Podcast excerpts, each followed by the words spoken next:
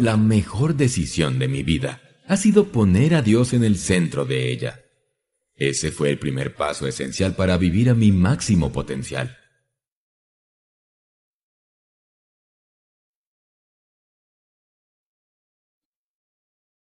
Enfrentémoslo. Para vivir en este mundo en particular, tienes que ser fuerte.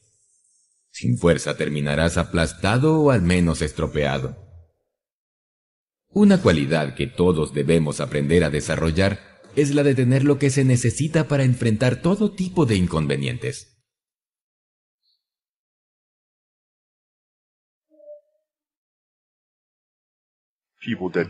Toda persona tiene semillas de grandeza plantadas en su interior por el Creador. Así que cuando la vida nos presiona, empujándonos hacia abajo, limitando nuestro pensamiento, etiquetándonos de manera negativa, la clave para sobreponernos es creer que ya tenemos dentro de nosotros lo que hace falta para vivir la vida abundante que Dios nos ha otorgado.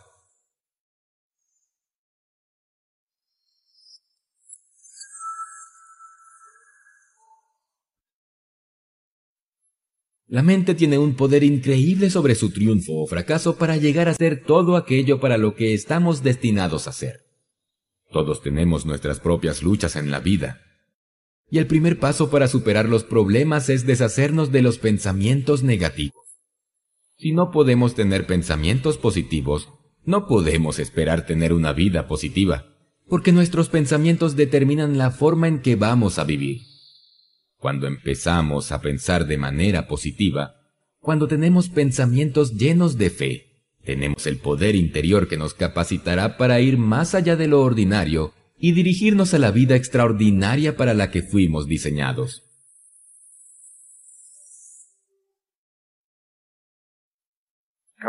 Poner a Dios en el centro de tu vida puede llevarlo a donde usted jamás creyó poder llegar. Nacemos, vivimos y morimos. No podemos hacer nada en cuanto a nacer o en cuanto a morir, pero podemos hacer mucho en cuanto a cómo vivimos. Asumir la responsabilidad por el modo en que vivimos es de valientes. Se necesita valor para aceptar la vida tal como nos viene, y también se necesita valor para estar decidido a aprovecharla al máximo. La vida es demasiado corta para desperdiciarla pecando siempre de prudente o no corriendo riesgos en lugar de perseguir todo lo que podemos llegar a ser. Hay un deseo innato en lo profundo de cada uno de nosotros de alcanzar metas que parecen inalcanzables. Es nuestra naturaleza tener algo hacia lo cual estar avanzando en todo momento. Todos necesitamos algo por lo cual esforzarnos, hacia lo cual trabajar y sobre lo cual soñar. Necesitamos un desafío, pero solo algunos de nosotros nos atrevemos alguna vez a seguir el impulso de nuestros corazones. Yo he decidido ser una de esas pocas personas y créeme que cuando tomas esa decisión, realmente vale la pena vivir y disfrutar de la vida en cada instante. Comprométete con la excelencia. Esforzarse por alcanzar la excelencia en todo lo que haces puede motivarte de maneras asombrosas.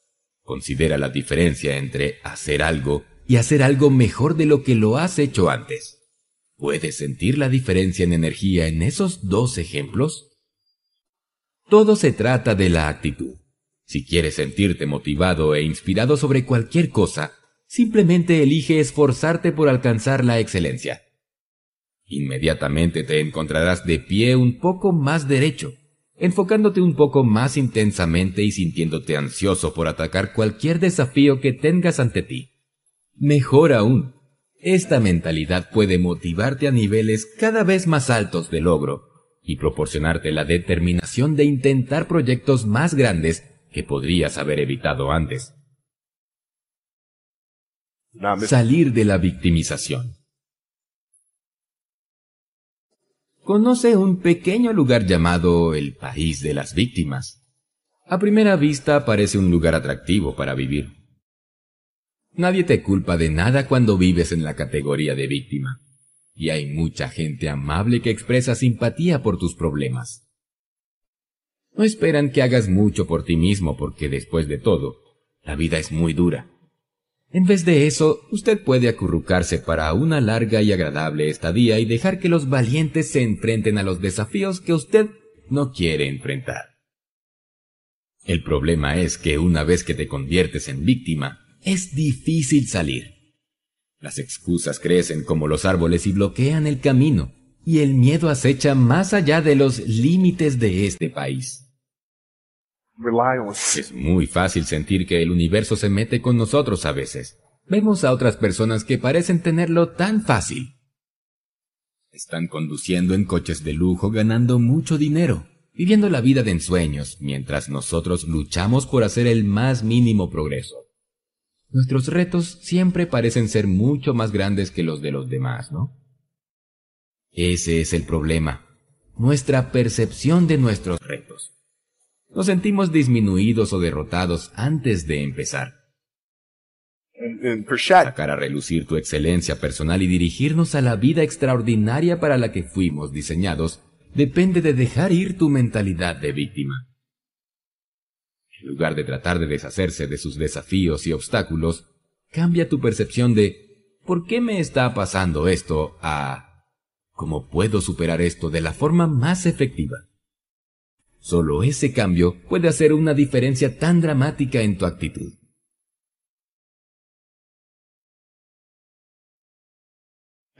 Tú eres quien hace la historia. Si no lo haces tú, nadie más va a hacer que las cosas sucedan en tu vida. Yo creo fervientemente que, desde antes de la creación de todas las cosas, Dios estableció las reglas del juego de la vida y los resultados que tendremos serán según nosotros movamos las piezas en el tablero. No es el fabricante del juego el que dictó que te fuera bien o que te fuera mal en el momento en que juegas, pero estableció las reglas que regulan las consecuencias de cualquier decisión que tú tomes. Y eso determina si te va bien o te va mal. Todo está sujeto a la ley de causa y efecto. Esta ley también es conocida como la ley de consecuencia o retribución. Todo lo que hacemos es causa de consecuencias positivas o negativas, efecto, que dependen de la causa en todo momento. Es decir, todo lo que hacemos tiene su justa retribución. La siembra de lo bueno es recompensada con buen fruto, y la siembra de lo malo con mal fruto. No es esta vida para que seas una persona pasiva esperando que te vaya bien y la buena suerte te acompañe. Que es lo mismo que siendo pasivos, esperes que sin hacer nada, Dios te bendiga. Dios estableció leyes claras manifestadas en la creación.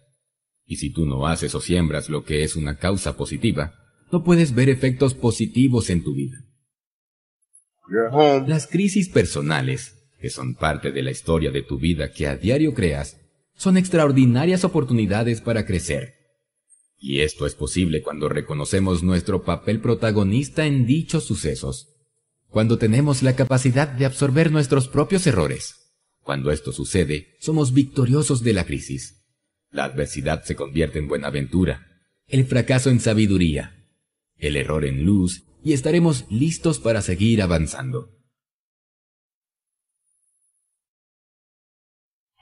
Aprecia lo bello de la vida.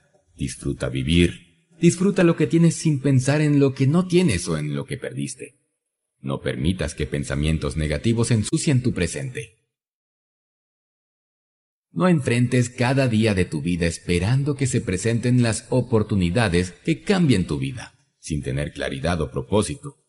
Debes saber qué es lo que persigues y generar entonces las oportunidades para que eso se cumpla. Todas las cosas buenas y maravillosas de la vida se revelan a través de la luz que adquieres en cada esfuerzo por transformarte. En cualquier área de la vida en la que deseas crecer, debes nutrirte de la sabiduría de lo alto.